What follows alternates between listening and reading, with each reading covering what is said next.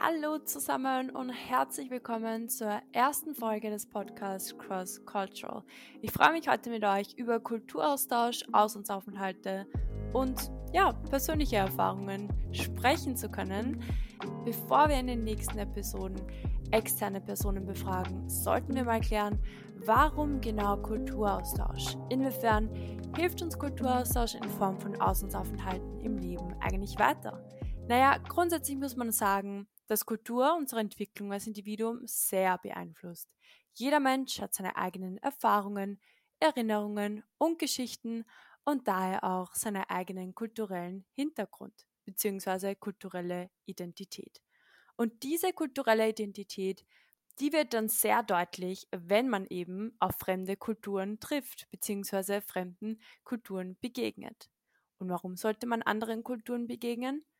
Eine wesentliche Antwort auf diese Frage ist, es ist einfach wichtig, anderen Kulturen zu begegnen, weil man voneinander lernen kann.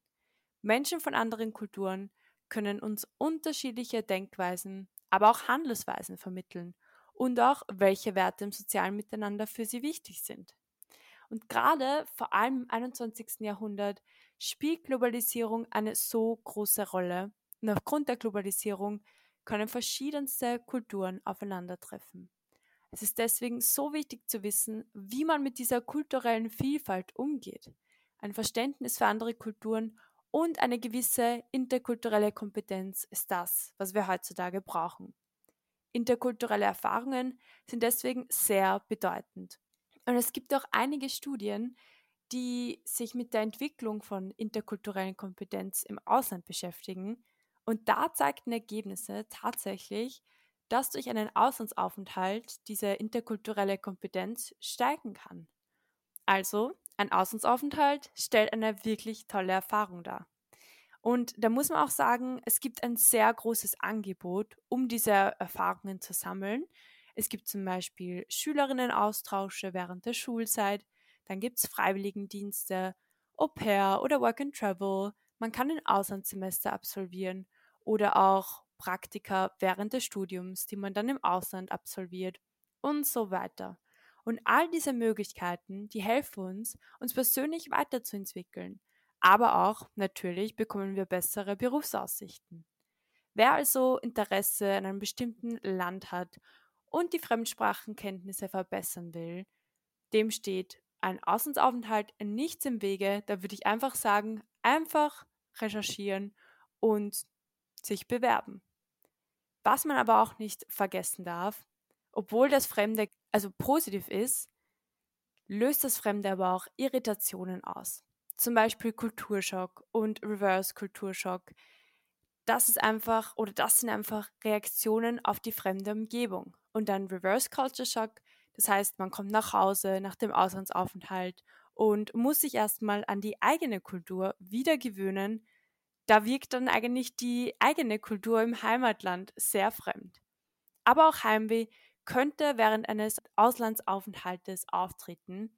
Aber all diese Dinge, die ich jetzt genannt habe, das sind einfach Dinge, die man überwindet und dann danach passt das auch schon. Da kann ich einfach raten, ablenken, ablenken, viel erkunden, sich mit Freunden dort ablenken und so weiter. Und dann ist das auch schon vergessen und man hat eine wirklich tolle Zeit. So, jetzt habt ihr gehört, warum ein Auslandsaufenthalt so wichtig ist. Jetzt will ich auch meine Erfahrungen mit euch teilen. Ich habe mehrere Auslandsaufenthalte hinter mir und auf diese Aufenthalte werde ich in den nächsten Episoden eingehen, beziehungsweise genauer darüber sprechen mit externen Personen. Die Auslandsaufenthalte selbst waren sehr unterschiedlich, aber haben mir alle sehr viel gebracht. Ich freue mich natürlich auf weitere Auslandsaufenthalte und werde euch auch von diesen hoffentlich bald berichten können. Ja, mit 16 habe ich meinen ersten Auslandsaufenthalt absolviert sozusagen, nämlich eine zweiwöchige Sprachwoche in Torquay, England mit zwei Freundinnen.